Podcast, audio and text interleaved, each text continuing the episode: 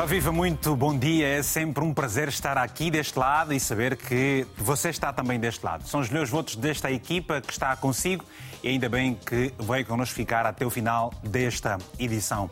Ora, os países africanos de língua oficial portuguesa têm-se esforçado bastante para acabar com o analfabetismo, criando sempre novos programas e até vão recebendo apoios internacionais para atingir os objetivos traçados.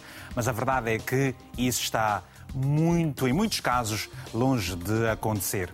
Em Angola, o novo ano letivo arrancou no início deste mês com 500 mil novos estudantes no sistema normal de ensino, com quase 700 escolas prontas para os receber.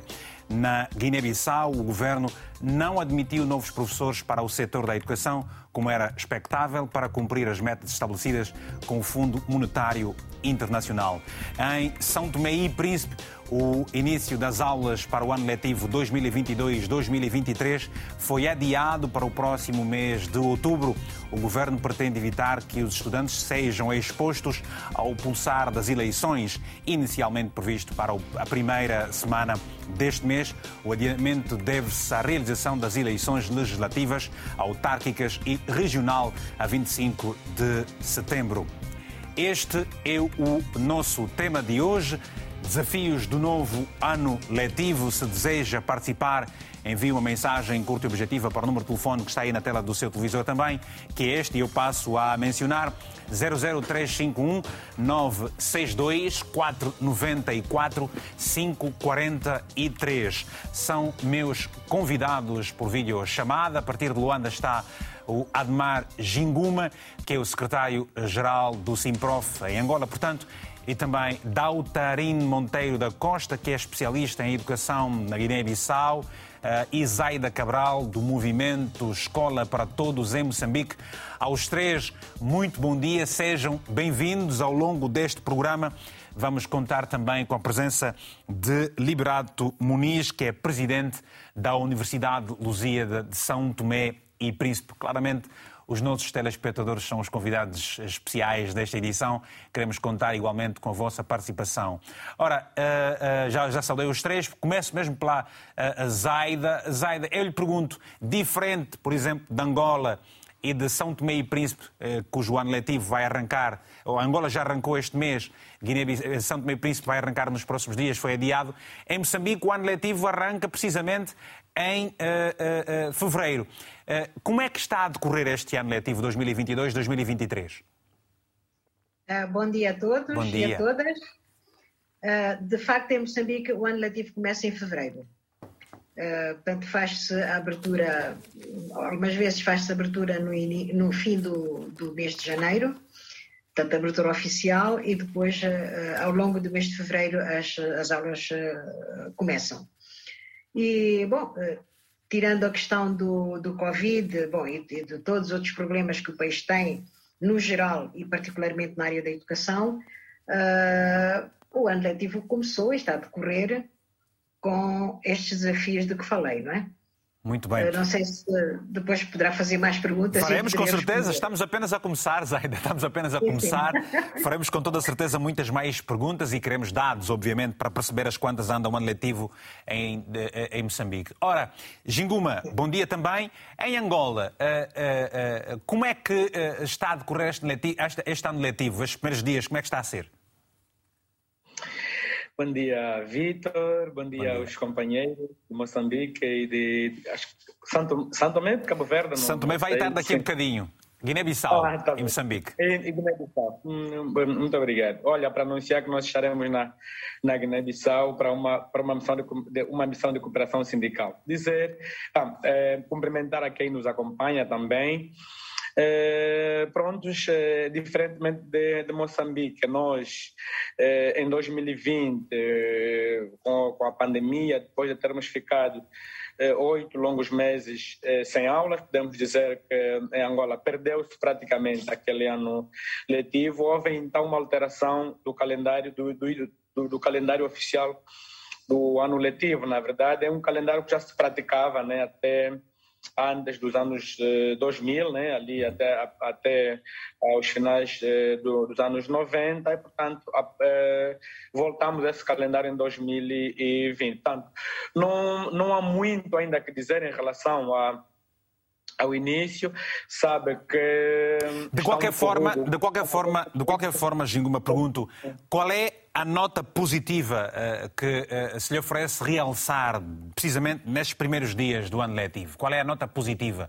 Portanto, nós sabemos que uh, eh, 700 escolas novas prontas para receber milhares de estudantes, mas quais são outras notas positivas que pode avançar deste ano letivo? Oh, 600 tais 70 escolas, né, para ser mais concreto em termos dos números, né, são dados são dados oficiais. Olha, eh, a nota positiva que eu devo eh, destacar aqui é o facto das aulas em muitas escolas do país terem começado exatamente na primeira semana, né? Eh, diferentemente do, do, que tem acontecido, a abertura foi no dia 5, mas as escolas descuram dos processos, das questões preparativas, formais, que em princípio devem ser anteriores devem ser anteriores à abertura do ano letivo, mas nós notamos que muitas escolas tanto abriram as portas, começaram exatamente a, a, a lecionar, eh, exatamente no dia 6, já que, já que a abertura foi no dia 5. Portanto, esta é a nota que queria eh, ressaltar. Então, há escolas que ainda estão a realizar matrículas, mas, no geral, tanto as, as aulas de Vamos, vamos, obrigado. Olha, agora ficamos também sem a rede do uh, contacto aqui do, do, do, do uh, Ginguma. Uh, nós sabemos que em Angola há uma preocupação muito grande relativamente à falta de vagas em muitas instituições e, e muitos, muitas, muitos são os estudantes que, ou, ou, ou, ou encarregados de educação que tiveram que desembolsar eh, avultadas somas para poderem conseguir um lugar. São estas questões e outras que iremos colocar também ao Ginguma, referindo para já, e neste início do programa, que nós convidamos o Ministério da Educação de Angola, mas sem sucesso.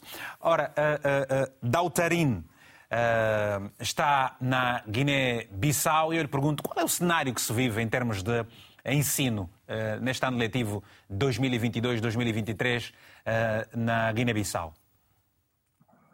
Uh, antes de mais, agradeço o convite e aproveito também para cumprimentar os telespectadores. Bom, o cenário aqui na Guiné, na verdade, é um pouco. É bastante preocupante, porque o que nós temos assistido aqui é uma espécie de uh, desmantelamento do sistema de ensino público. Uh, tem sido um processo. Desmantelamento, o que é que isso quer dizer propriamente? É desmantelar, acabar com o ensino público, é isso? Ou, ou desvalorizá-lo? É, eu vou mais longe. A palavra, infelizmente, é, é uma espécie de desmantelamento perverso. Ou seja, tem havido um, uma série de situações que têm resultado uh, tem resultado em, termos de consequência no desmantelamento do sistema público. Uh, falo de uh, uma situação endémica que ainda não foi resolvida em termos de greves sistemáticas, greves de largo período e que tem impactado não só no funcionamento das escolas, como também na, nas aprendizagens dos alunos e no próprio desenvolvimento do sistema. Então, o que nós vemos, basicamente, é, é a oferta pública do, do ensino a ser uh, reduzida e uma procura, cada vez, uma procura crescente dos serviços privados de, de, de ensino. Então, é, basicamente, quando falo de desmantelamento, estou a falar de um efeito perverso que se assiste aqui na Guiné-Bissau, que tem vindo a, a, a desconstruir todo o, o, sistema de ensino público, basicamente. Muito bem, muito bem. Uh, uh, uh. Obrigado, doutor. essa questão que, que, se levanta, de qualquer forma, como é que acha que o governo poderá resolver essa, essa necessidade que o setor tem premente de mais professores, quando tem também um compromisso com o próprio FMI? No caso da Guiné-Bissau. No caso da Guiné-Bissau, certamente, porque eh, o governo eh, guineense não admitiu novos professores, nem profissionais para a saúde, havendo grande necessidade, precisamente, como se leu, para cumprir com as metas do FMI, sobretudo para não aumentar mais essa cota da dívida com salários na função pública. Sim, é, é uma medida, é uma medida até o momento incompreensível, ou seja, é uma medida que visa a não admissão de novos professores a partir do próximo ano letivo. Uh, e é incompreensível, incompreensível por quê? Porque o sistema educativo é um sistema dinâmico, não é? Uh, em que todos os anos é necessário fazer uma avaliação para perceber qual é o número de professores que são necessários.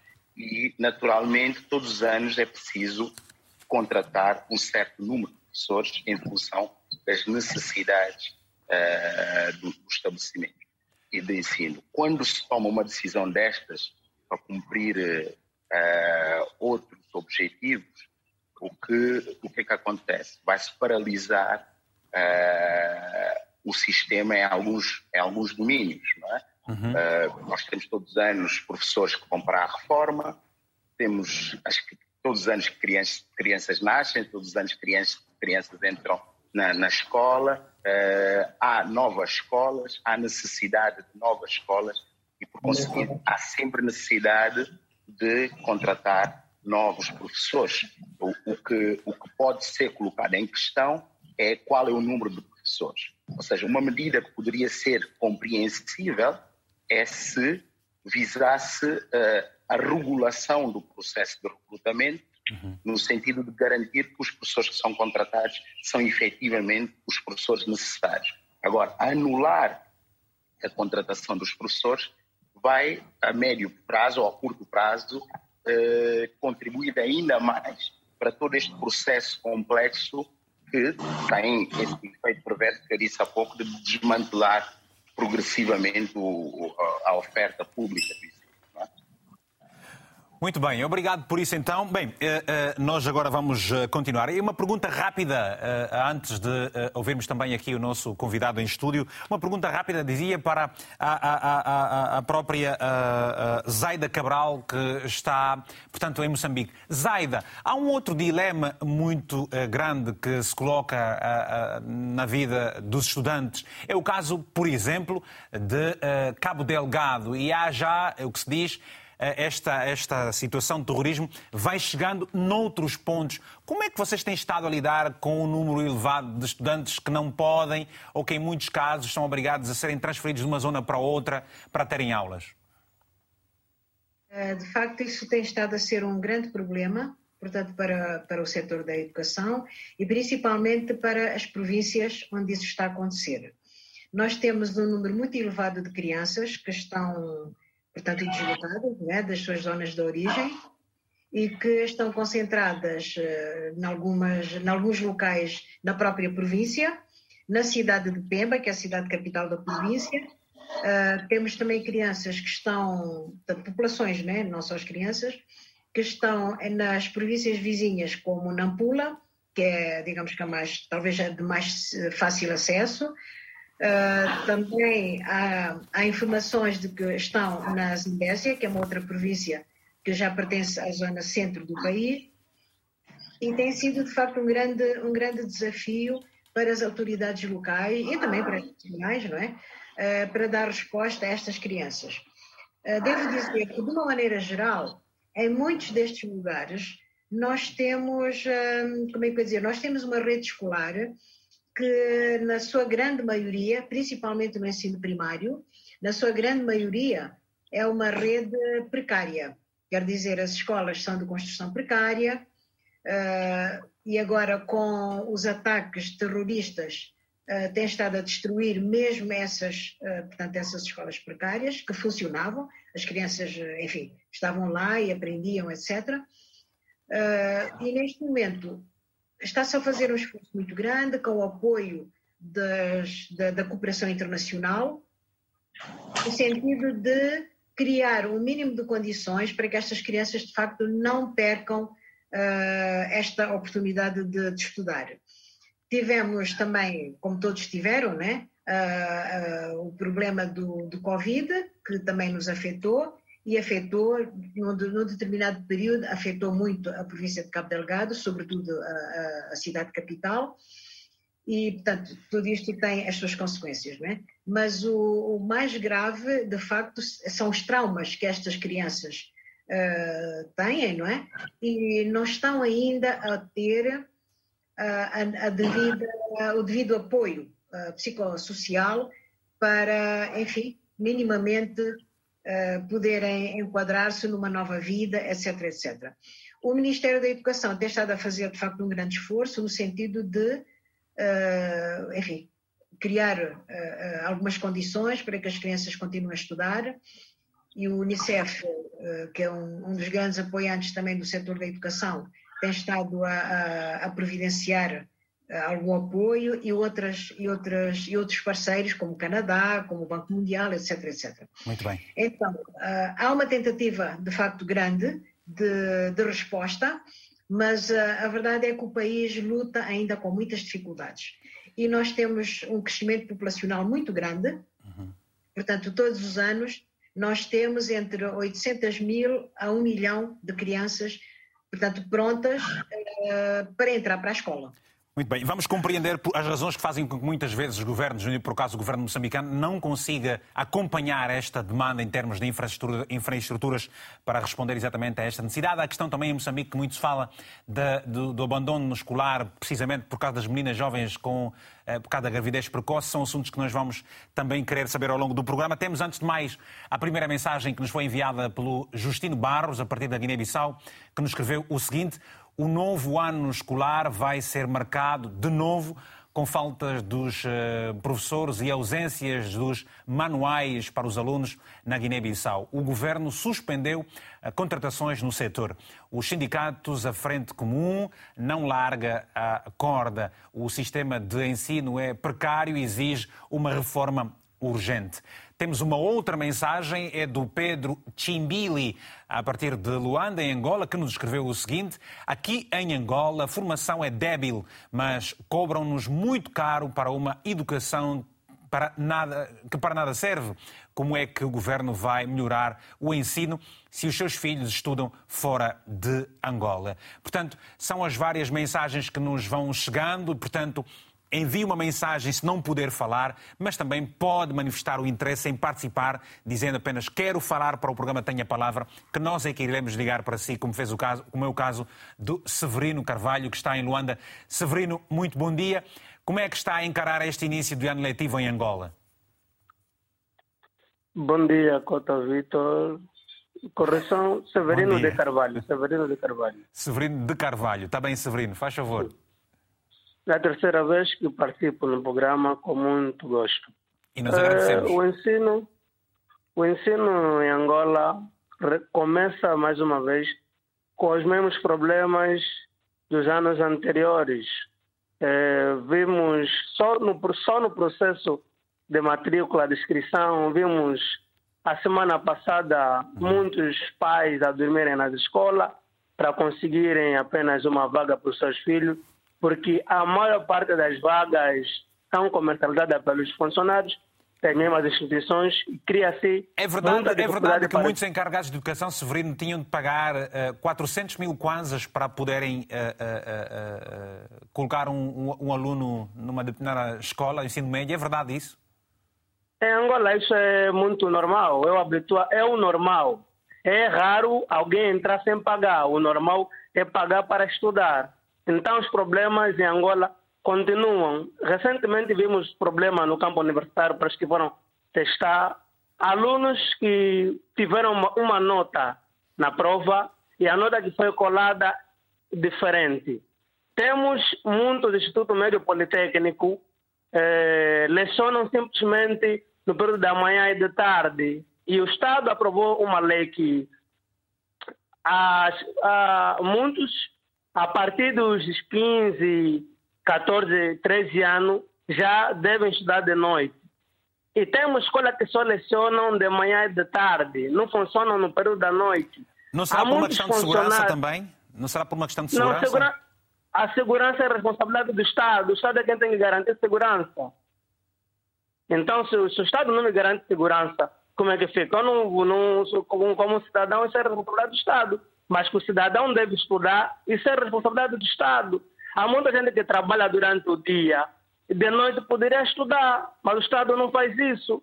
O ensino em Angola continua com muita dificuldade. E tá isto bem. por parte da má governação, porque eles não estão interessados com a qualidade do ensino, porque os filhos deles não estudam aqui. Nós, como pacatos cidadãos que vivemos aqui, trabalhamos aqui, é que passamos esses problemas na pele. Está bem, Severino. Então, o ensino em Angola continua com muita, muita dificuldade. Tá bem. Como todo o sistema no geral. Está bem, Severino de Carvalho. Muito obrigado pelo seu telefonema. Muito bom dia. Bem, vamos esperar por mais telefonemas eh, de São Tomé e Príncipe, de Angola, de Guiné-Bissau, de Moçambique, de Cabo Verde, se for o caso, para a gente perceber como é que uh, uh, uh, os países em que o ano letivo arranca, arranca agora neste mês, como é que estão preparados e, e, aqueles que já arrancaram, como é o caso de Moçambique, como é que estão também a viver este ano letivo. Ora, Liberato Muniz, muito bom dia, obrigado por se juntar a nós também aqui, é presidente da Universidade de Luzia de, de São Tomé e Príncipe. Pergunto, o ano letivo em São Tomé está exatamente condicionado precisamente por causa das eleições, quer uh, legislativas, autárquicas e também regional. Qual é a esperança que tem para este ano? Acha que vai ser bem melhor que os anteriores? Bom, a esperança é que tudo melhore cada vez mais, não é? Eu acho que em São Tomé e Príncipe há essa tendência, há uma há uma tentativa, por acaso, é de elogiar quase todos os governos em São Tomé e Príncipe, porque uhum. na área da educação é uma área onde tem investido muito, onde tem, ou seja, dentro das suas possibilidades, não é? nós não temos muito, mas é o que tem, é o que tem tentado fazer e com a cooperação internacional tentando encontrar o melhor que se pode. Mas isso tentado fazer é, significa o quê? Fazer, significa... Qualificar os, os, os, quadros, melhorar as condições técnico-profissionais, sim. com infraestruturas sobretudo? Significa que se tem tentado qualificar os quadros, significa que se tem procurado encontrar melhores infraestruturas. Eu, o que eu acho é que essas infraestruturas deviam ser melhor dimensionadas de acordo com a realidade do próprio país, mas muitas vezes as condições financeiras não chegam. Mas com isso, o que eu entendo é que se deve fazer uma reestruturação total no sentido de adaptarmos as nossas, as, as, os nossos edifícios escolares a uma melhor realidade, para que eles possam, possam melhor receber os alunos e dar o complemento que se precisa para que eles tenham uh, o tempo suficiente e adicional para estudarem. Uhum. Porque o que eu verifico em São Tomé e Príncipe é que nós temos tido dificuldade de, de deslocação, não é? alunos vêm de um sítio para o outro e muitas vezes perdem muito tempo no transporte, que devia ser o tempo quando deviam estar a estudar. Eu acho que esse aspecto deve ser melhorado fazendo melhores infraestruturas. Mas é uma questão de gestão distritos. administrativa ou mesmo dificuldades? Não, é uma questão de também de falta de condições financeiras, não é? Porque eu, eu entendo que nós devíamos ter criado melhores condições uh, uh, estruturantes nos vários distritos, não é? Principalmente nos, nos, três principais distritos. Mas nós fizemos um pequeno enquadramento relativamente aos diferentes níveis de ensino em São Tomé e Príncipe. Eh, o Liberato representa aqui o ensino superior, obviamente, mas está a falar, estamos a fazer uma análise do, do ponto de vista geral. Onde é que se está melhor? Eh, na universidade, em termos de resposta, eh, ensino médio ou ensino de base? Eu acho que está-se melhor nesse momento no ensino base. No ensino base, porque é onde nós temos que procurar encontrar a melhor estruturação. Ou seja, há melhores infraestruturas e. Há melhores infraestruturas base. e. Sim, sim. E, e depois, uh, falta é o complemento. Falta o complemento. Mesmo no ensino superior, uh, uh, não temos aquelas condições bastantes que todo mundo esperava. Mas temos suficiente para, para, para, para esse início que nós temos tido, não é?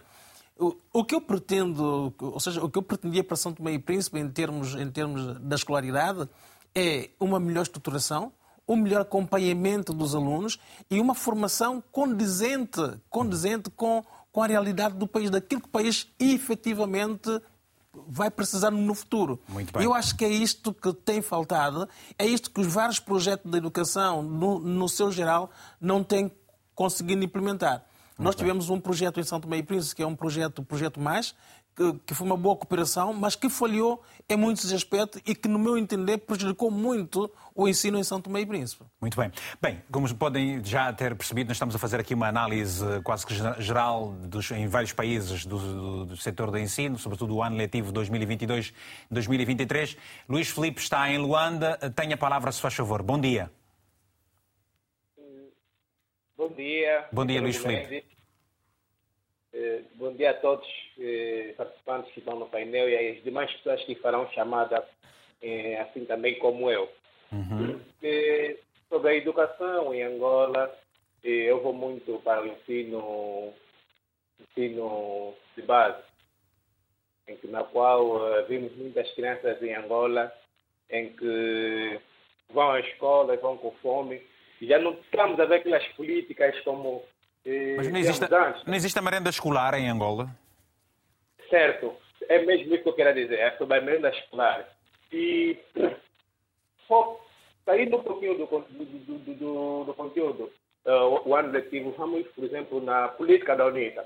A UNITA, no seu programa de governação, via defender sobre o, a merenda escolar já este governo, se não estou em erro, já vai por aí quase 17 anos e que não implementa a governação a, da a merenda escolar. escolar. A merenda escolar, Luís Filipe, a merenda escolar não é nada de novo. Já existe uh, uh, no programa uh, angolano há muitos anos, ainda do tempo de Alexandra Simeão. Portanto, terá sido, ah, na altura vice-ministra, que defendeu esta, esta questão. Eu lhe pergunto, no presente momento Falou, por exemplo, de muitos alunos e, e, e que, que, não estão no sistema normal de ensino. O que é que se pode fazer? Como é que acha que será esse ano letivo 2022-2023? Eu, eu, eu, eu, eu diria simples palavras, dizendo assim: investe-se na educação, paga-se os professores, fazem com que os professores tenham motivação para dar aula e também fazem motivação para que os alunos também possam ter a aula. É só isso. Agora, se nós tivermos, se nós tivermos infraestruturas, conforme eles dizem, temos a melhor escola dali e depois não pagam os professores, essas infraestruturas estarão mesmo só eh, abandonadas. E não tem algo que os alunos terão motivação para estudar no momento. Vejamos aqui, é que vejamos que o nosso governo diz que nós construímos, construímos, construímos, mas não dá solução nas coisas básicas. E é fazer o quê? por exemplo, oferecer materiais didáticos, dar salários no professor certo, e, então, são as coisas que motivam a educação estar eh, bem saudável. Ok. E, não só, e para Olha, Luís Filipe, peço desculpas, estamos agora, a, estamos agora a registrar aqui uma pequena quebra no sinal de, de, do Luís Filipe. Eu vou voltar rapidamente ao Admar Ginguma, que é o secretário-geral do Simprof em Angola. Admar, quais têm sido as preocupações dos professores no país neste ano letivo 2022-2023? Vitor, uh, infelizmente as preocupações têm sido as mesmas, né? E algumas delas foram, inclusive, aqui uh, refletidas uh, pelos nossos dois concidadãos que ligaram a partir, a partir daqui, né? a partir de Luanda. Eu estou, eu estou, estou em Luanda neste exato momento. dizer que um dos, nossos, um, um, dos maiores problemas do nosso sistema de educação e ensino em Angola padece é exatamente a questão do acesso. O acesso significa exatamente o quê? O, o acesso deve traduzir-se na capacidade que todas as pessoas tanto devem ter, não é? É, no acesso à própria, à, própria, à própria educação, e isso deve ser, é, independentemente da classe social que cada um de nós é, pertence. Portanto, trocado isso em outras palavras mais simples, o acesso significa, tanto, ter escolas suficientes para que crianças, jovens e adultos, tanto, possam estudar. E aqui está um dos nossos grandes problemas. O país tem 200, melhor, tem eh, uma população eh, estudantil ali à volta dos, de mais de 10 milhões, né? 10 milhões de alunos, segundo até ouvimos ainda no dia 5 de setembro do, do, do próprio ministro de Estado, chefe da Casa Civil, do presidente da República. Entretanto, o país tem eh, 9 mil escolas, né? Eh, 9 mil, aliás, geram 18 mil escolas, né? Portanto, nós temos aqui escolas que não são propriamente escola, ou que não eram propriamente escolas, eram duas, eh, três salas de aulas colocadas num determinado lugar. Então, reconhecemos que de 2000 eh, sobretudo depois eh, do alcance da paz em 2002 para cá, houve um grande esforço né, da parte do governo no sentido de expandir não é, a, a própria rede escolar, de contratar mais professores, mas infelizmente Como o nosso crescimento populacional, a semelhança do que disse a nossa colega aqui do painel de Moçambique, ainda é muito alto, segundo o INE, está ali à volta dos 3% ao ano. Portanto, essa rede escolar, infelizmente, não, não consegue fazer face à demanda. Repara que essas 9 mil escolas, né, é, é, foram essas nove escolas que resultam desse redimensionamento parlamentar das 18 mil antes existentes, tanto comportam um número total de 190 mil salas de aulas, né? Aliás, 109 mil salas de aulas, eh, eh, corrigindo aqui. Entretanto, cálculos feitos, nós precisamos eh, de mais 200 mil salas de aulas para fazer face à demanda. Portanto, enquanto nós tivermos um número reduzido de sala de aulas, tanto, ou enquanto o entre a necessidade, entre a demanda e o número de salas de aulas, tanto enquanto esse esforço continuar a existir, vamos, a ter, vamos estar a ter esses problemas de, de, de pessoas que estão no sistema, que estão na, nas direções das escolas ou em qualquer outro lugar, a terem que negociar vagas com a, as pessoas que procuram por esses serviços. Portanto, é, para acabarmos com esse problema, tanto é, deve-se investir mais. Agora, o, grande, o outro problema aqui Vitor, é que o país continua a investir muito pouco na educação. Vamos, não é? vamos... O, o investimento. Vamos continuar a falar, preciso só para fazermos aqui uma gestão do tempo. Obrigado por esse enquadramento eh, eh, que, que, acabou por fazer. Vamos, tá vamos trazer isso. Temos tá só aqui rapidamente uma mensagem. Daqui a pouco temos uma mensagem dentro de alguns instantes. Já não temos, por enquanto, o, uh, o nosso convidado que uh, está na Guiné-Bissau. O, o, Adorim já está disponível. Adorim, eu lhe pergunto, eh, eh, eh, o governo guineense anunciou a disponibilização de 500 milhões de francos CFA para pagar dois meses da carga horária, totalizando mais 2 milhões na, na, na moeda nacional. Portanto, Há pouco tempo o, o, o, Monteiro disse que uh, uh, está a haver um desmantelamento do setor da ensino. Acha que este desmantelamento tem exatamente a ver com a falta de capacidade do governo e aí dar então a oportunidade ao setor privado de fazer o investimento? Bom, na verdade uh, é, é uma situação um pouco mais complexa. Esse desmantelamento, na verdade, é resultado de um processo inadvertido, se nós quisermos dizer assim Uh, a incapacidade do governo uh, tem sido registrada a vários níveis. Nós, quando falamos no sistema educativo, falamos de um, de um sistema integrado, não é? Que uh, pressupõe que haja funcionalidade, que haja estabilidade do sistema, que haja oferta educativa, que haja equidade no funcionamento do sistema e estas coisas não, não acontecem. Uh, o que tem acontecido relativamente ao governo são medidas paliativas, uh, se quisermos dizer assim, performativas, que uh, não visam uma estruturação da funcionalidade do sistema, mas visam apenas criar uma ilusão de funcionamento. Porque na prática o que nós temos aqui é uma degeneração do sistema que chegou a um determinado ponto em que acaba por não ser propriamente um sistema, passa, a ser uma espécie de ilusão de sistema. E é por isso Quando... que é por isso que tem havido sobre, eh, nos últimos tempos eh, frequentes greves de professores na Guiné-Bissau. Mesmo a questão das greves, eh, a questão das greves também é muito complexa. Uh, parece que uh, os, os, principais atores educativos da Guiné, uh, falo do governo, falo dos sindicatos, não percebem a verdadeira urgência que acontece no sistema educativo guinense e não percebem a necessidade de funcionalidade. as greves, quando nós falamos de. As, as reivindicações são normais em qualquer sistema, mas o que nós assistimos aqui é que as reivindicações dos próprios professores são também estilhaçadas, não é? Não há uh, uma única reivindicação, não há um processo de diálogo que visa resolver os problemas progressivamente. Há aqui uma confusão e uma incompreensão do próprio sistema. Eu passo a explicar. Uh, quando analisamos um sistema educativo, temos necessariamente que olhar para o seu impacto para o seu impacto e para os seus resultados, não é?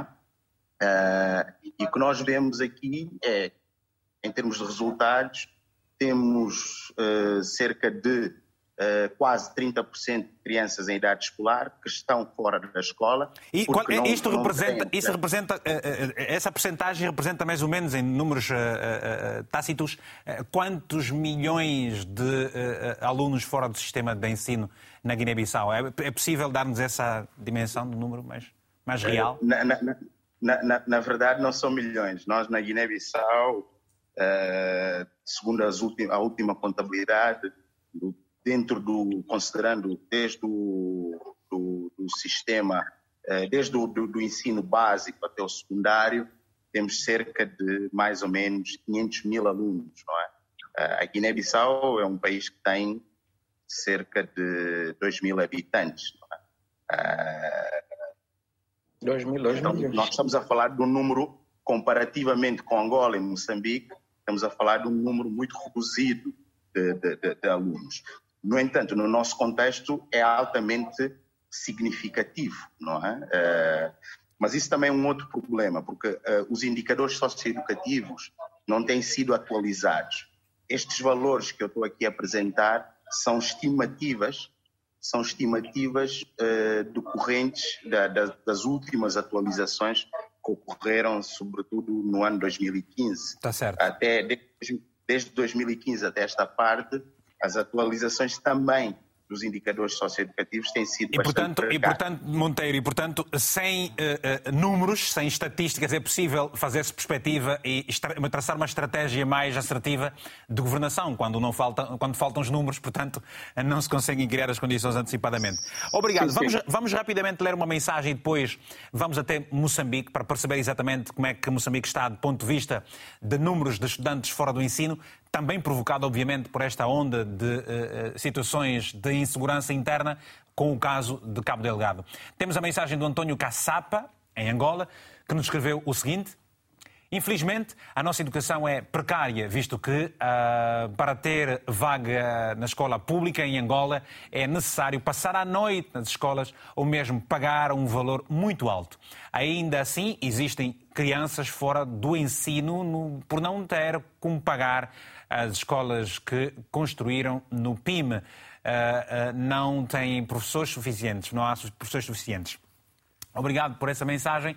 Uma outra é do Cristóvão Wansuka, também em Luanda, que nos escreve o seguinte: Neste arranque de ano letivo, espero que o Ministério da Educação proponha um trabalho pedagógico planeado com o objetivo de reduzir os desfazamentos eh, de aprendizagem e minimizar as desigualdades. O acesso à internet e conectividade das escolas precisa de solução rápida, bem como a formação de professores. Vamos lá, mas uma outra mensagem, prioridade. Se quiser mesmo participar ligando, deve apenas enviar uma mensagem ou ligar, não, uma mensagem dizer estou na cidade Y e gostava também de dar o meu contributo. Liguem para mim, por favor. Deixe o número de telefone para receber a chamada que nós é que ligamos para si. A mensagem do Milson Isabel, está em Luanda, em Angola, que nos escreve o seguinte: Em Angola, as aulas começaram, mas há muita gente fora do sistema de ensino. A maior parte das vagas são vendidas a valores muito altos. Pecamos em tudo e com apenas 5% do Orçamento Geral de Estado investido na educação, é impossível ter qualidade. Ora, e aqui um dado interessante, depois o, o, o, Admar vai falar, Angola é dos países que tem uma cota do seu Orçamento Geral de Estado mais baixa que se, que se recomenda na SADEC. Ora, eh, já vou a mais uma mensagem, para já vamos a.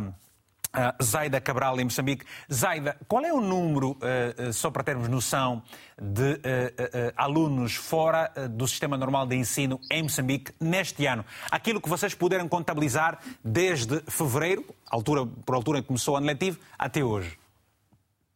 Uh, confesso que não tenho um dado muito, muito certo uh, em relação a isso, né? Certo. Talvez porque não tenha consultado. Mas nós temos cerca de. Uh, vi há poucos dias atrás um dado que indica cerca de 1 milhão e 200 mil crianças que estão fora da escola. E, de facto, com, como eu referi há bocado, né, o nosso crescimento populacional é muito grande e isso faz com que tenhamos um grande número de crianças que todos os anos não conseguem ter acesso à escola. Uh, mas também a questão do acesso não se prende apenas com a limitação que nós temos em termos de, de rede escolar, uh, portanto, de, de disponibilidade né, de, dos serviços, mas também ainda tem a ver com a questão de alguns pais não matricularem as crianças na escola, porque a, a idade de, de, ingresso na primeira classe para nós são os seis anos. Mas não fazem essa matrícula por quê? Só para nós percebermos. Por falta de condições? Uh, para... Por várias... Sim, Vitor, por várias razões. Uh, há, há, a questão da, da falta de condições, há também a questão da distância entre a casa e a escola, e os pais consideram realmente que as crianças são muito pequenas para fazer grandes distâncias para irem para a escola. Uh, houve um grande esforço, e está a haver, não é? um grande esforço no sentido de colocar a escola cada vez mais perto da população. Mas o nosso país é muito grande, há muita dispersão e é um processo que está em curso, não é? Que não sabemos ainda quando é que conseguiremos fazer isso, principalmente se tivermos em conta uh, o grande crescimento populacional.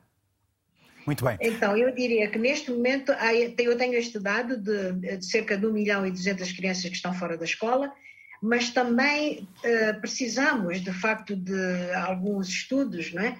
que nos possam dar um quadro mais realístico daquilo que é a situação uh, no país e também para percebermos melhor, quer dizer, a dimensão dos problemas que temos, né? a dimensão do, do, dos desafios que o país tem que, tem que responder. Uhum. Bem, vamos... Eu, eu, ficaria por aqui agora. Tá bem, realmente... já voltamos, já voltamos assim. Muito obrigado, uh, uh, uh, Zaid. Agora temos o, o, a mensagem do Assana Sumaila Dabo, uh, a partir da Guiné-Bissau, que nos escreve o seguinte. É, é, ao falar do novo ano escolar na Guiné-Bissau, é, é uma catástrofe, pois não há vontade do governo em resolver o problema. A educação não é prioridade. O atual governo preocupa-se mais com a política externa de que eh, em cumprir com aquilo que é o seu eh, papel básico. Temos agora uma chamada, é do Francisco Quituche, a partir de eh, Luanda. Francisco, muito bom dia. Tem a palavra, se faz favor. Qual é a sua Muito preocupação?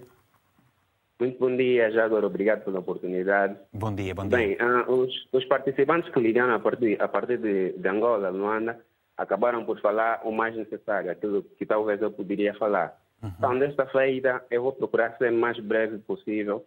Eu vou dizer apenas que é, é prematuro falar de ano letivo em Angola nos primeiros meses, porque a, a, a maior parte dos estudantes que lá estão, que, atuam, que vão nas primeiras semanas, provavelmente não vão estudar lá ou naquela escola ou, ou, ou não vão mesmo estudar. Por quê? Porque eles simplesmente fizeram a inscrição, a inscrição. E é sabido por todos nós, angolanos, que para estudar a partir do ensino, do, do ensino médio, não se estuda só, só fazendo a inscrição. Então, o que é que vai acontecer? Eles vão ficar aí quando lançarem as listas, eles não vão, não vão ver os seus nomes postos nas, nas listas.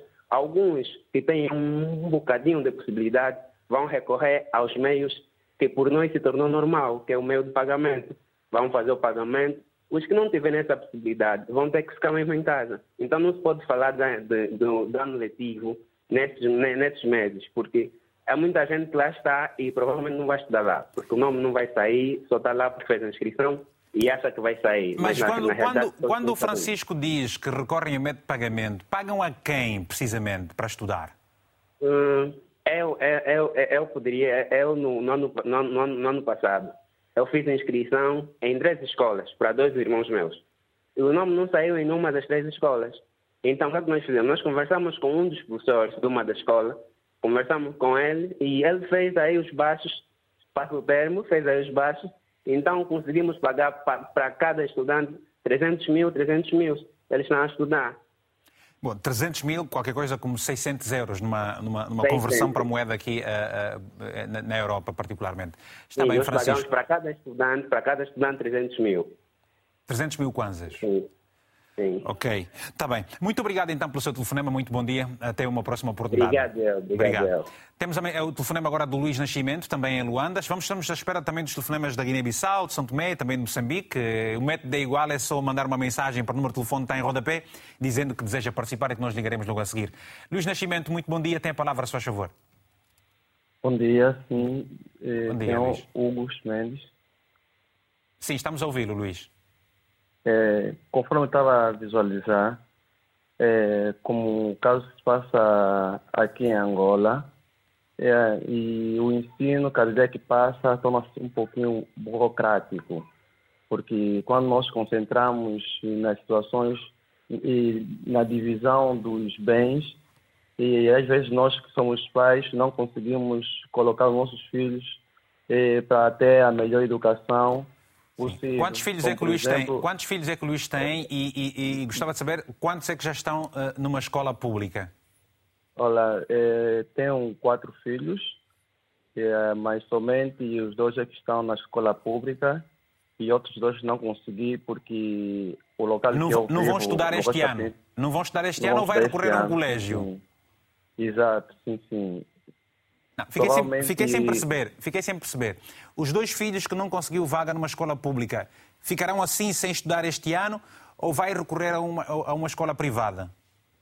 É, nesse momento, como estou desempregado, então ficaria complicado é, colocar ele no colégio. Então, vão ficar mesmo um ano sem estudar.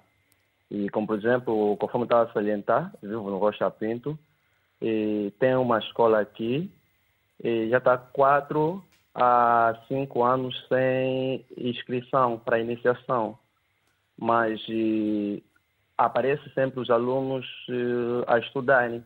Não sei como é, qual é o sistema que eles utilizam. Entra diretor, sai diretor, mas sempre o conceito é o mesmo. E outra situação é que no povo em luta na samba e para a pessoa fazer matrícula sétima em diante é necessariamente é, passar na noite. E até quando eu fiquei assustado, estava ocupar uma vaga para meu sobrinho. E então coloquei a lista para dia seguinte. Quando chegou no dia seguinte, o meu número estava no centro e tal, dizendo que já não será possível. A tendência é para ficar uma semana é, é, é, para fazer a matrícula, mas provavelmente nem uma semana fez, só foi somente o mesmo dia, a partir das 12 horas, eles fecharam todos os procedimentos. Está bem, e Luís. Isso às vezes que preocupa um pouquinho. Está bem, Luís. Muito obrigado. Toda a força para si. Um abraço. Obrigado. Obrigado, okay, Luís. Sim. Bem, uh, não é fácil, certamente, ouvir esta, estas uh, palavras de um pai que vê, vê-se em grande dificuldade para ter os seus filhos a estudar. Celestino Pioca, a partir de Benguela. Olá, Celestino, muito bom dia. Está tudo bem? Celestino, muito bom dia. Estou, Celestino Pioca? Bem, nós temos três linhas. A produção diz que existem. Muitas são as pessoas que manifestam interesse em participar e nós ligamos para as pessoas. A verdade é que não está de facto a ser fácil. Vamos lá tentar mais uma vez. Celestino Pioca, muito bom dia. Em Benguela não está o Celestino Pioca. Vamos voltar aqui ao, ao, ao Liberato Muniz, eh, que fala sobre o ensino eh, em São Tomé e Príncipe. Eh, nós sabemos, por exemplo, é algo caricato, ficamos a saber na semana passada, que muitas são as pessoas que, para votar, têm que receber um dinheiro de um partido, aquilo que famosamente se conhece por banho em São Tomé e Príncipe. E para estudar, como acontece em Angola, os pais também têm de pagar?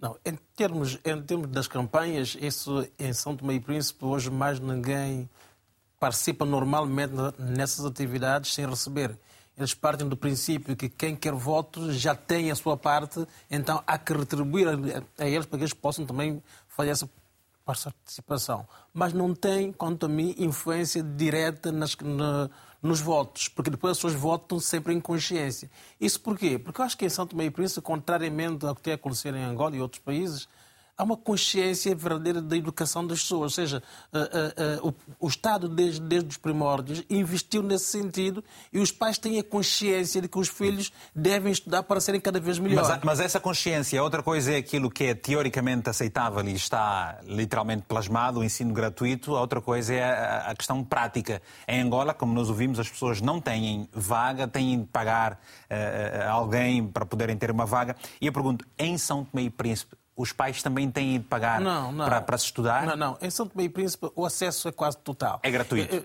é gratuito. O que, eu, o que falta em São Tomé e Príncipe, quanto a mim, é somente melhores infraestruturas e a qualidade do ensino em si. De resto, eu acho que o acesso. Qualidade de ensino, portanto, a qualidade dos professores. A qualidade dos professores. Competência, competência suficiente pois. e exigência também suficiente do, aos alunos para que eles possam ter competência para Sim. transitar do ano. Agora, Eu acho que isso é que falha em São Tomé e Príncipe. Pronto, em Angola, por exemplo, é uma questão de, de, de material de, de escolar gratuito. Eh, eh, em São Tomé e Príncipe também é assim? Essa também, príncipe, eh, tenta-se, dentro do possível, dar, dar material escolar aos alunos de, do básico. Não é? uhum. Os outros não, os outros, os outros têm, que comprar, têm que comprar os seus materiais e muitas vezes a dificuldade aí é muita, porque nós somos um país pequeno com dificuldades financeiras e eu espero muito sinceramente que não nos enquadre nos próximos tempos num país de médio desenvolvimento, porque disso não temos de certeza. Nós dependemos muito ainda mesmo do exterior, das ajudas exteriores para, para, para darmos o salto. E essas ajudas exteriores devem ser canalizadas para infraestruturar e para investir na educação, na saúde e no, e no, saneamento básico. Eu acho que isso é prioritário para São Tomé e Príncipe. Muito bem.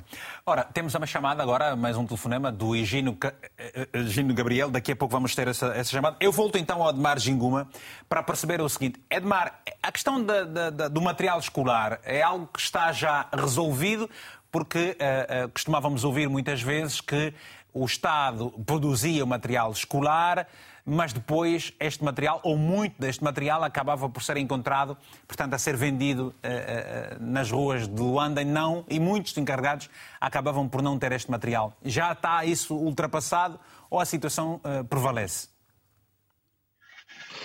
Infelizmente não. Bom, vou, vou, responder essa parte, vou ver se depois me permite responder àquela questão que deixou. Por favor. Que é a questão do investimento, né? do, do, do investimento na, na, educação. Bom, os números oficiais avançados pelo próprio ministro de Estado e chefe da Casa Civil, do Presidente da República, na abertura do ano letivo, dizem que o governo produziu para este ano letivo. Na verdade, já são livros, manuais produzidos o ano passado e o ano passado o governo não os conseguiu distribuir. Portanto, estão produzidos 48 milhões de manuais escolares para o ensino primário.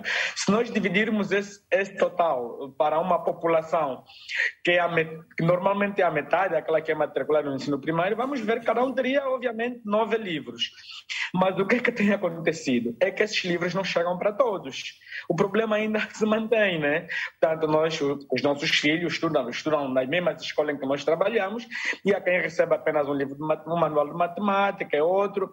Eu sei de um esforço que o Ministério da Educação eh, está fazendo é feio, porque penso que não conseguiu, porque houve essa garantia da, da ministra no sentido desses manuais, que vem incluída, que vem exatamente com a escrita, proibida a, a venda, porque são de distribuição gratuita, no sentido deles não pararem no mercado informal. Mas, infelizmente, as aulas já começaram, a perspectiva era que logo na primeira semana esses manuais chegassem às escolas. Bom, temos agora sim evidência de algumas escolas que já estão a, a distribuir, já estamos na segunda semana, mas hum, infelizmente já temos esses manuais no mercado informal. Quem os costuma mandar para lá, não sei, mas os manuais que infelizmente que, que seriam de distribuição gratuita, eles têm sido vendidos. E isso faz com que eles não cheguem nas proporções que deveriam chegar para os nossos alunos. Portanto, um aluno que deveria receber seis, sete, oito manuais acaba recebendo dois, outro acaba recebendo um, enfim, portanto, ainda temos esse problema que precisamos também superar. Como estamos com pouco tempo, então, eu vou, vou, vou, vou responder aquela questão que fez eh, quando terminei a minha anterior eh, intervenção, a questão do investimento na educação. Portanto, eh, é claro que não se faz educação de qualidade e esse é outro problema que nós temos aqui, sem dinheiro. É uma mera ilusão você dizer que pode, pode ter educação de qualidade se você não investe o suficiente na educação. Olha, o presidente João Lourenço vai tomar posse amanhã para o seu segundo, para o seu segundo mandato. Quando foi desenhado o Plano eh, Nacional de Desenvolvimento em função do próprio programa que o MPLA submeteu à apreciação dos eleitores em 2017, tanto o governo eh, propunha-se alocar para a educação 12,43% em 2018, mas na prática quanto investiu? 5,78%.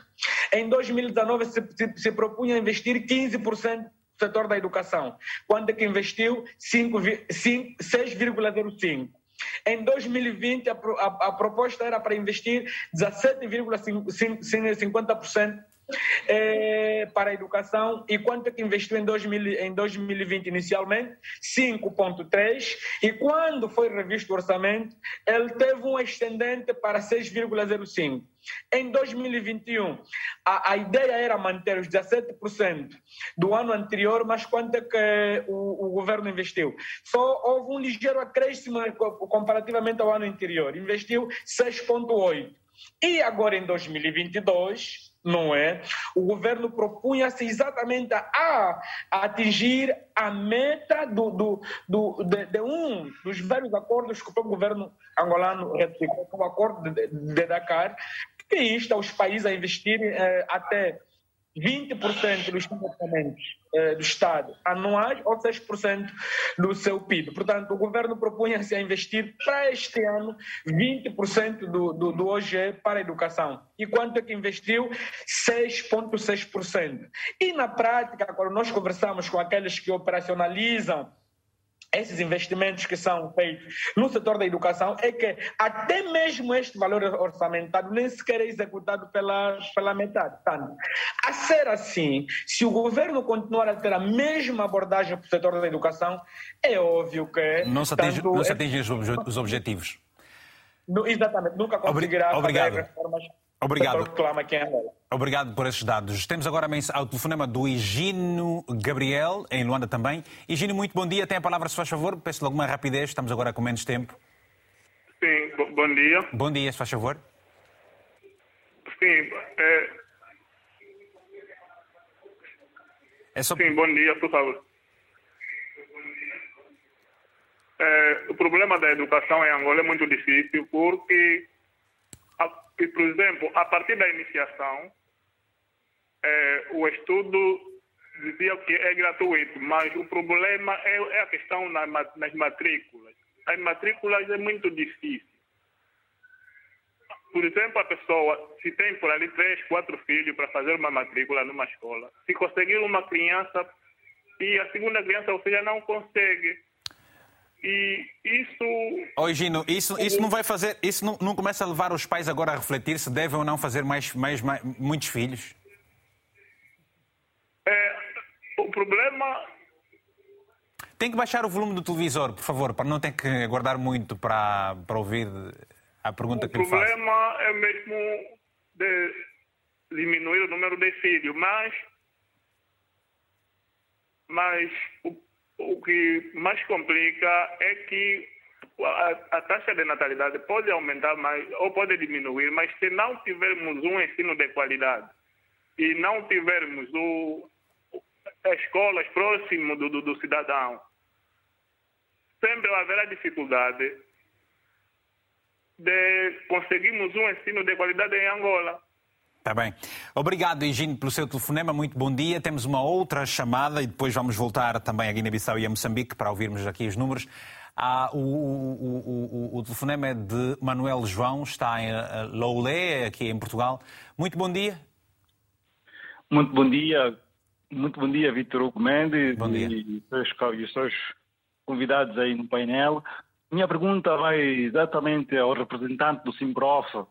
Aí que está em Luanda, é, a respeito de, dos valores que, tem, que, se têm pago quando os alunos querem entrarem numa, uh, no sistema escolar, uhum. é, antigamente parecia estar melhor do que está agora. Ou seja, em outras palavras, parece que o mal está, vai de mal a pior, a situação vai de mal a pior. A minha pergunta é, no ponto de vista do, do senhor eh, do Simprof, Será que haverá perspectiva de algo melhor? Porque há bem pouco tempo recebi uma, um telefonema do meu sobrinho, também queria eh, entrar eh, no sistema escolar, e para estar cada vez mais difícil a situação, até principalmente os materiais eh, eh, escolar, eh, quase que não se consegue de mãos assim, ou seja, de forma muito simples. Qual é o ponto de vista do representante do Simplofa quanto a essa situação, visto que a situação, a olhos de todos nós, está cada vez mais difícil, até para os que estão muito distantes da Angola. Pode obrigado. responder. Obrigado, obrigado, Manuel. Pode responder, uh, uh, Ginguma. Olha, na verdade essa é uma grande preocupação que nós que nós que nós temos também eh, das conversas que nós temos tido com o governo, com o próprio Ministério da Educação, é no sentido de se resolver esse problema. Mas essa questão, porque a palavra de pagar por um serviço, a, palavra correta é corrupção. A, a, corrupção aparece exatamente quando os serviços eh, ou, são, ou, são ineficazes ou eles, portanto, eles não satisfazem a procura. Portanto, eh, e nós temos, eh, temos eh, professores, eh, diretores, enfim, e vários entes que, portanto, se põem no lugar de comercializar essas vacas. Mas por que, que é essa comercialização?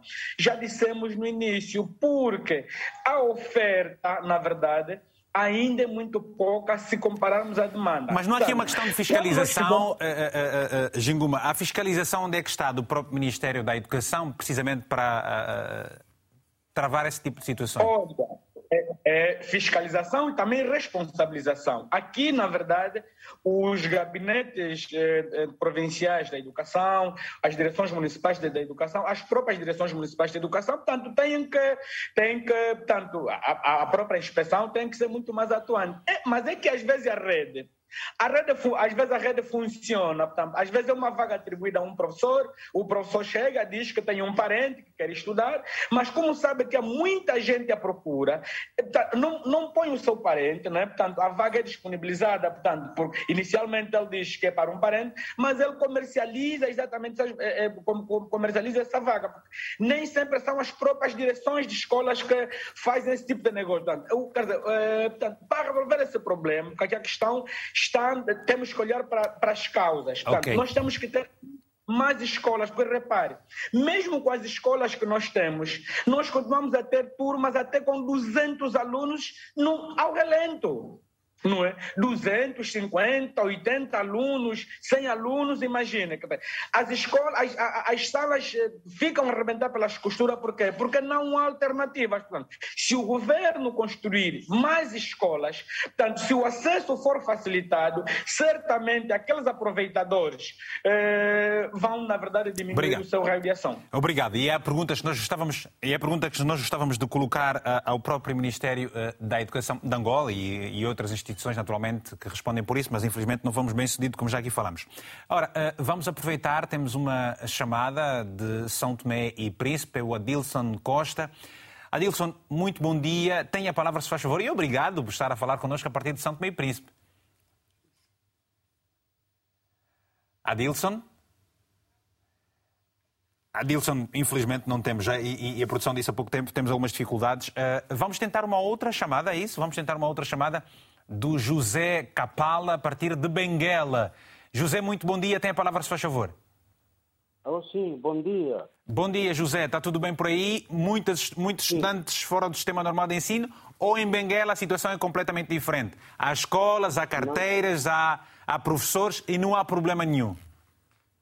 Há muito problema aqui na província de Benguela no que se refere na área da educação visto que ainda mesmo este ano, no que se refere às matrículas, a situação é a mesma. Só para poder conseguir uma vaga, tanto faz no ensino primário, que é na iniciação, assim como também na sétima classe, há necessidade de poder passar a noite nas escolas. Então, logo que tu passas lá à noite, faz assim uma lista no período noturno, que seja lá a partir das zero horas, faz a lista. Se caso tu aparecer por volta das sete e oito horas, encontrares a lista, já não há facilidade ou não há, não há aquela preocupação para que tu venhas fazer a matrícula para o seu, seu educando.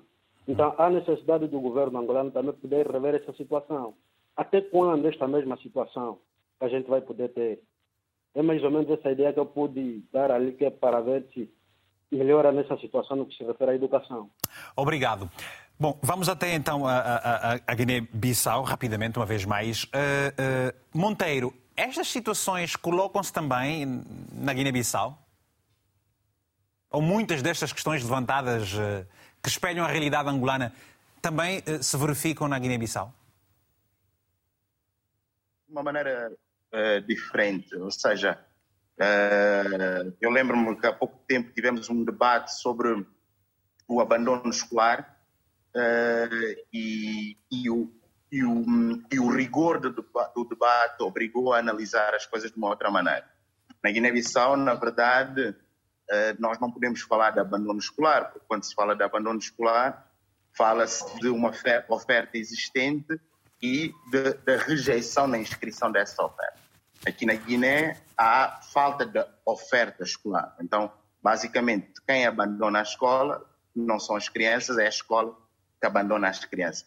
Uh, uh, não se manifesta exatamente como tem sido descrito em Angola, mas manifesta-se de uma, de uma outra forma, que é na falta de acesso à oferta, porque nós temos, para além de termos uma oferta educativa insuficiente, temos mais de 70% das escolas existentes que só oferecem os níveis escolares do ensino básico, sendo que a maior parte dessas escolas não oferecem todos os níveis do, do ensino básico. Então, basicamente, uh, há uma falta de oferta que depois se reflete nos indicadores, por exemplo, do, do, do ensino secundário, ou seja, das pessoas, que, das, das crianças e jovens que se conseguem manter no sistema, temos apenas cerca de 11% que conseguem concluir o ensino secundário. Então, no geral, no geral, uh, se analisarmos num, num, numa perspectiva mais macro, o que nós temos é o indicador que nos mostra que a população ativa da Guiné-Bissau tem em média menos que o quarto ano de escolaridade. Ou, seja, seja coloca-se também aquela questão, muitas vezes, do êxodo populacional, precisamente por causa, e sobretudo jovem, por causa da falta de uh, oferta escolar. Um jovem que está na zona norte do país uh, tem só o ensino até a, a, a, sétima classe, depois, se quiser fazer o médio, tem que ir para uma outra cidade, uma outra província. E coloca-se muito esta questão também aí na Guiné-Bissau? Sim, sim, coloca-se essa questão. Uh que é a procura de oferta escolares, sobretudo nos centros urbanos, não é? Uh, no interior do país, a oferta é manifestamente insuficiente e há essa migração uh, para, para, para os centros urbanos, onde há mais oferta escolar. Mas mesmo essa oferta escolar é também, nos centros urbanos, eh, manifestamente insuficiente, não é? Uh, e isto reflete-se nos indicadores socioeducativos da Guiné-Bissau, que nos mostram que a esperança média de vida escolar uh, é inferior a quatro anos de escolaridade, não é? Uh, basicamente, mas também não se man manifesta-se também em situações às vezes muito mais complexas. Por exemplo, mesmo no interior do país, uh, há escolas que, por exemplo, têm um ou dois níveis ou três níveis do ensino básico, ou seja, do primeiro ao terceiro ano, e depois a criança de 8 anos para frequentar o quarto ano ou quinto ano terá que andar no meio de, uma, de, um, de, um, de, um, território inóspito, mais ou menos 30 quilómetros, para depois ir para uma outra escola. Uh, obviamente que acaba por não ir, porque por causa da idade, por causa dos riscos, pois. e, e isto reflete-se depois na, na, no acesso à educação e na uh, eu, eu desistência. Pergunto, pergunto rapidamente, o seguinte, pergunto rapidamente o seguinte: eh, será que a visão acaba por ser sempre a mesma quando se está dentro do governo, dentro da esfera política e quando está a fazer esta operação e visão educativa, eh, estando, por exemplo, na sociedade civil? Ah, desculpe, não percebi, não ouvi essa última parte. A, visão, a visão é, é igual quando está no, no, na política, quando se tem um cargo ministerial uh, e quando se está fora dela? Bom, eh, é sempre, é sempre relativo, não é? Eh, o que eu posso dizer é que já houve abordagens mais sérias em relação à educação. Houve políticos eh, e houve governos que tiveram intenções concretas para fazer reformas necessárias na educação. Mas no, caso concreto da educação, há, uma, há um grande problema de de estabilidade e de continuidade das políticas educativas, não é? O que é que isso quer dizer? Que uh, há uma mudança sistemática e recorrente dos ministros, mas também há uma mudança sistemática e recorrente de políticas. Não havendo continuidade de políticas, acaba por afetar aquilo que deveria ser a construção de uma visão nacional de, do desenvolvimento de, do sistema educativo, não é? Okay. Uh, não é linear que todos os governos não tenham como prioridade a educação. O certo é que, neste momento, não há visão para a educação. mas nem sempre foi assim. Portanto, eh, eh, e como é que se pode Mas falar? Há falta de continuidade. É, é, pois, é uma pergunta que vou ver se consegue responder dentro de, algum, de, alguns instantes. Como é que se pode falar em desenvolvimento quando não há esta visão no setor da educação? Serafim, muito bom dia, está em Angola. A mensagem, a mensagem de Serafim, obrigado, peço desculpas. A mensagem de Serafim que está em Angola, que nos escreveu o seguinte: em Angola o material escolar não é de graça.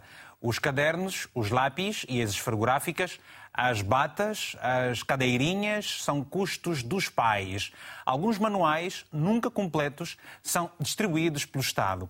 Em Angola, o Ministério da Educação só existe para a comunidade internacional não questionar a falta de educação em Angola. Muito obrigado por essa mensagem. Uma outra é do Benjamin João, a partir da cidade da província de Benguela, em Angola que nos diz o seguinte: não há qualidade no, processo de ensino e aprendizagem em Angola não se confia no perfil de saída do estudante formado no país. Há profissionais com conhecimento duvidoso e quem devia traçar políticas corretas tem os filhos a estudar em escolas privadas ou no estrangeiro. Uma outra mensagem do Sadiba Nito, eh, está Indi, na Guiné-Bissau, que nos escreve o seguinte: Como é possível, num país como a Guiné-Bissau, com faltas de professores em todo o território nacional, o governo decidir não, eh, que não vai colocar os recém-formados. Eh, como fica a situação dos alunos que estão no interior do país? Portanto, o que eh, se refere a este telespectador é aquilo que nós dissemos na abertura do programa. Na Guiné-Bissau, o governo evitou admitir novos professores para cumprir as metas com o Fundo Monetário Internacional. Vamos então a Zaida Cabral, que está uh, em Moçambique, que é do Movimento de Educação para Todos. Zaida, pergunto, como é que uh, o seu país tem estado a lidar com o facto de muitas meninas acabarem por não estudar, precisamente por causa da gravidez precoce? Uh, bom, temos esse problema. Uh, temos estado também a ter uh, intervenções, portanto, de, um, por um lado, dos parceiros de cooperação para, para apoiarem, não é? mas principalmente das organizações da sociedade civil. Este é um fenómeno novo? Não, não. É um fenómeno antigo, só que temos estado, de facto, a trabalhar nele nos últimos, no, nas últimas décadas, digamos assim, mas particularmente na última década.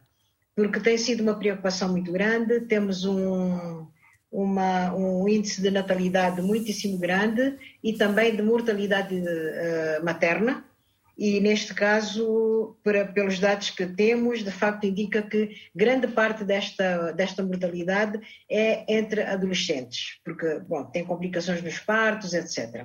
E isto afeta muito o setor da educação, porque essas meninas, quando engravidam, elas, hum, elas acabam por desistir uh, da escola. Embora Moçambique tenha realmente algumas uh, disposições legais que permitem agora que estas meninas continuem a estudar, por exemplo, no curso diurno, porque havia um dispositivo que indicava que elas deviam ir para o curso noturno. Mas neste momento a, a situação está a mudar e temos uh, orientações, portanto, ou disposições legais que indicam que esta rapariga pode continuar a estudar e deve mesmo ser encorajada a continuar uh, a estudar até terminar uma, uma classe, de preferência até um nível. E relativamente aos materiais escolares, eh, são gratuitos também em Moçambique? Sim, formalmente são gratuitos, só que temos o mesmo problema que os colegas dos outros países indicaram há bocado, né? Uh, portanto, o número não é suficiente, uh, o, portanto, nem todas as crianças conseguem, conseguem uh, receber todos os livros. nós também. Também aparecem no mercado informal, muitos básico, deles? Também aparecem no mercado informal muitos deles? Sim, infelizmente também temos esse fenómeno dos, dos livros de, de distribuição gratuita irem parar ao mercado informal. Muito bem. Bem, vamos agora retomar uma chamada rapidamente do Celestino Pioca a partir de Benguela. Celestino, muito bom dia. Tem a palavra a sua favor. É, bom dia para si, Vitor. Bom, bom dia. dia. para a vasta audiência e bom dia também para o painel dos convidados. Uhum. É, relativamente às questões que já foram aqui alocadas, né, particularmente os problemas que a Angola vive, a minha preocupação sempre consiste naquela realidade. Se no básico nós já temos esses problemas, será que no superior podemos ter estudantes melhores? É uma questão muito básica que podemos canalizar, porque se no básico nós temos essas grandes dificuldades, com pouca oferta e tanta demanda, e muitos estudantes, muitos alunos acabam por ficar fora do ensino por muitos anos, quando retornem, a idade às vezes não permite né, que estudem no sistema regular e acabam por ir pós-laboral. E sabemos como é que funciona o, o aqui pós-laboral, que as escolas não têm simplesmente gerador, se a luz geral se for, as aulas terminam naquele momento. Eu ainda ontem presenciei uma situação sinceramente caricata, que fui a uma escola acompanhar um amigo a ver as listas do filho, e simplesmente nem uma pequena impressora na instituição tem para imprimir as listas. As listas têm que, fei têm que ser feitas de forma manual. Já podes imaginar a confusão. Nem de ordem, nem de ordem alfabética não conseguem realmente organizar. Sinceramente, é trabalhar na ciência. É algo que tem estado, na sua ótica, Celestino, para terminar, é, é, isso tem estado a piorar ou, ou, ou é, ou, que é que, ou está na mesma com relação a uns tempos atrás? Olha, eu acho que, na minha perspectiva de ver, está a piorar porque nós tivemos ensino de base, não sei por a questão da demanda, eu acho que Angola hoje tem mais população do que tinha anteriormente, mas também temos que reconhecer que tinha poucas instituições escolares que tinha anteriormente. Eu acho que a política anteriormente era um pouquinho mais diferente. Tá. Hoje, às vezes, implementa esse sistema de ensino que não favorece com a nossa realidade social. Infelizmente, as consequências são essas. Ok, muito obrigado então, Celestina, e obrigado aos demais que também quiseram participar. Rapidamente, podemos terminar aqui com o, Liberato Monteiro. Liberato, uh, o que se espera do futuro... Uh de Santo Meio Príncipe com as dificuldades que tem e um olhar já agora também uh, crítico à realidade que acabou por vir de outros países. Eu, eu, fico imensamente preocupado com o que acontece em Angola, isso porque não dando condições aos, aos, alunos do ensino, do ensino, do ensino básico, dificilmente se conseguirá ter melhores homens no futuro. Não é? E, nesse aspecto, eu acho que nós em Santo Meio Príncipe temos, temos que agradecer a Deus. Estamos, estamos bem, ou seja, falta-nos muita coisa, mas estamos muito melhor do que, do, que, do, que, do que os outros países. Há consciência de que efetivamente é necessário formar as pessoas, é necessário dessa formação para que elas possam ser melhor, é, é, é total em São Tomé e Príncipe. Os governos têm investido muito nesse sentido temos, eu, eu acho mesmo que, a maior parte do orçamento, a maior fatia do orçamento em Santo Meio e Príncipe está direcionado para a educação, o que quer dizer que é uma preocupação. Mas e a continuidade, a continuidade dos estudos é fácil sem Santo Meio Príncipe, por exemplo, com a questão dos liceus? Há liceus uh, para nós, dar uma resposta? Nós temos... Nós, eu, eu disse inicialmente que o grande problema de Santo Meio Príncipe é a qualidade de ensino, porque nós, nós, no ensino superior, os alunos que nós recebemos hoje são alunos cada vez mais muito menos preparados. Né? Isso cada vez mais menos preparados. menos preparados. Isso quer dizer que há que fazer um trabalho muito mais, muito mais reticulado, muito mais trabalhado no ensino básico e secundário para que efetivamente as coisas possam dar o fruto. Ou seja, o dinheiro que nós investimos tem, temos que sentir que ele é verdadeiramente rentabilizado. Porque okay. o governo faz esse esforço, mas eu acho que é preciso organizar, Obrigado. é preciso dar melhor qualidade ao ensino. Muito bem. Obrigado, uh, uh, uh, Liberato Muniz, obrigado, Zaida Cabral, obrigado também o Admar Ginguma, de Angola, obrigado ao Monteiro da Costa, na Guiné-Bissau, obrigado a todos os telespectadores. Pedimos também um, as nossas desculpas pelo facto de termos tido muitas intenções para que pudessem participar aqui nos nossos telespectadores, mas uh, hoje as condições não foram todo facilitadas. Contudo, fica exatamente este, este agradecimento especial. Já sabe, este programa tem repetição logo mais às 22 horas aqui na RTP África. Passe pela nossa página do Facebook. Muito obrigado a todos. Uh, o programa volta a estar juntos, uh, voltamos a estar juntos na próxima semana. Também vai estar o link disponível em RTP Play e também em podcast. Para si, em especial, no final de cada edição, fica sempre um abraço africanamente fraterno.